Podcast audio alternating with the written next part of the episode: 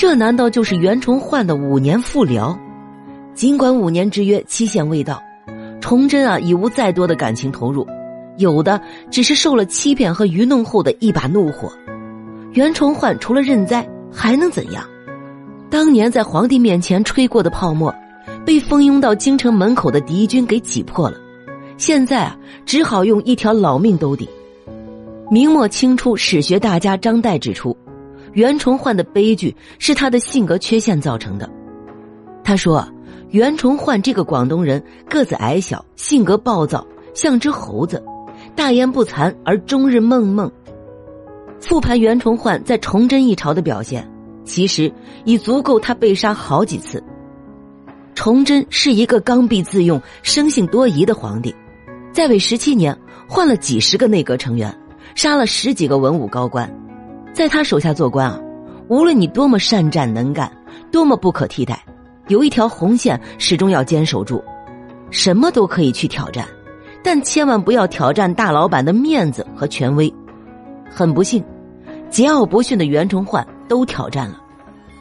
袁崇焕杀总兵毛文龙，第一次挑战了大老板的权威。毛哥儿当时经营着一个小岛，干着海外贸易，肥得流油，兵强马壮，还时不时的跳到岸上踢努尔哈赤一脚，踢完就跑。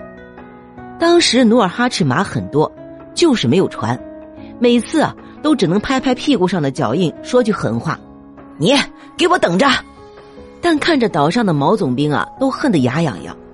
就这么个人，让袁崇焕硬是给杀了，真是百害而无一利的事。袁将军却干得很坚决，这就奇怪了。毛文龙没惹袁将军啊，哪来那么大仇啊？后世啊，很多人猜，那就是袁将军小心眼了，黑暗心理了。一是毛文龙级别比他高，二是毛总兵当时过得很爽。家在岛上，经营着海外贸易，还搞垄断，要钱有钱，要人有人，一心啊想当土地主，不听话是正常的，但立场是明确的。我虽然不听话，但你也知道，我都快把努尔哈赤给气死了，我不可能和他们是一伙的，就当我不好，您将就将就。但袁将军表示啊，你不听我的，我就砍你，这叫什么？权力冲昏了头脑。还有。袁崇焕啊，也没爽到哪儿去。毛文龙留下这四万兵，平时好吃好喝的不好养。毛文龙有两个小弟，一个叫尚可喜，另一个叫耿精忠。后来的三番里面占了两番，结果是啊，这两个兵油子根本不听袁将军的，直接就叛变了。以前偶尔踢一脚努尔哈赤的人，现在成了经常踢崇祯。这个乱子，崇祯死了都没收拾得了。从这件事啊，也可以看得出袁崇焕的另一面。袁将军当时是四品，毛总兵是一品，且毛总兵手里也有尚方宝剑啊。虽然是前任领导发的，袁将军一个四品，仗着崇祯对他短暂的爱，就敢上岛杀一品官。如果不是愣头青，那就是胆儿够大，心够黑。杀袁崇焕也许是不对的，但是在当时，以他种种作死的行为。崇祯不杀他都难，本来以为啊是真爱，没想到感情的小船说翻就翻了。其实啊，毛文龙确实死的冤。袁崇焕当时列举了毛文龙十二条大罪，都是自己写的，不是朝廷下发的。且不说这些罪毛文龙有没有犯，从体制上看，从流程上说，袁崇焕杀不了毛文龙。为什么呀？明朝杀个官啊是非常难的。进了秋后问斩名册的人，也要等到了时候，由皇帝本人亲自打钩才能拖出去砍了，不是一页一页的勾，而是一个一个的勾。这也诞生了当时的黑色产业链。想想吧，拿本本送给皇帝的人权力有多大？送了钱的直接放在最后一页，没给钱的就放在第一页。等皇帝翻完前三页啊，估计也没兴趣再勾了。后面的人自然是死不了了。等到了哪天皇帝心情好，来个大赦，直接啊就自由了，出去该吃吃，该喝喝，啥毛病都没有。毛文龙的名字当时根本就不在这本本上，人家当着军区司令，天高皇帝远，手里有四万兵呢。在当时朝廷普遍发不出军饷的年代，毛哥的手下那是相当的舒服，因为搞进出口贸易，毛文龙手下别说喝雁门白了，路易十四啊都说干就能干，战斗力自然是弱不了。咱们看看后面的尚可喜和耿精忠闹腾的有多欢，就能看出啊，当时毛哥手下的水平是普遍高于当时国内正规军的。那为什么毛文龙在自己地盘上就让袁崇焕给杀了呢？那是因为啊，袁崇焕当时玩了个文字游戏，毛文龙读书少啊，直接就蒙圈了。十二条大罪一念完，袁崇焕就说：“你到本部院是个书生，本部院是朝廷的将手。”这是暗示，哥的后台很硬，有皇帝撑腰。毛文龙还是不服啊。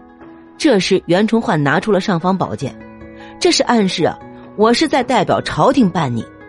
毛文龙服软了，读书少吃了大亏，没有看到朝廷的半页文书，也没有看到名字上打的勾勾，再加上当时刀架在脖子上有点慌，就以为啊这是崇祯派袁崇焕下来办自己的。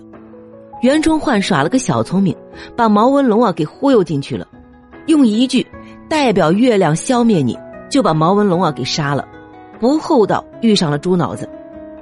毛文龙当时只要向他要一下朝廷的旨意，袁崇焕必然是拿不出来的。再加上这是在毛文龙自己的地盘上，那说翻脸绝对能翻得起。四万人一动手，两百个袁崇焕都不够砍的。可惜啊，毛文龙还是去了。死的不明不白。毛文龙该不该杀？其实啊，这历史上也有别的看法。但你袁崇焕先斩后奏，确实犯了大忌。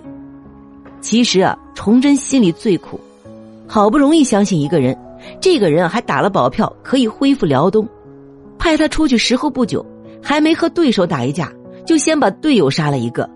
能打架的小弟就这么几个，是紧缺货。但因为杀队友的事儿，把袁崇焕也杀了，那谁来挡皇太极啊？好吧，崇祯忍了，顺坡下驴，给你个台阶下，明着说毛文龙犯了错得治，杀得好，其实心里想的是，你丫的，到时候完不成任务，我让你死的比他还惨。其次啊，袁崇焕跟后金谋议和之事，挑战了大老板的面子。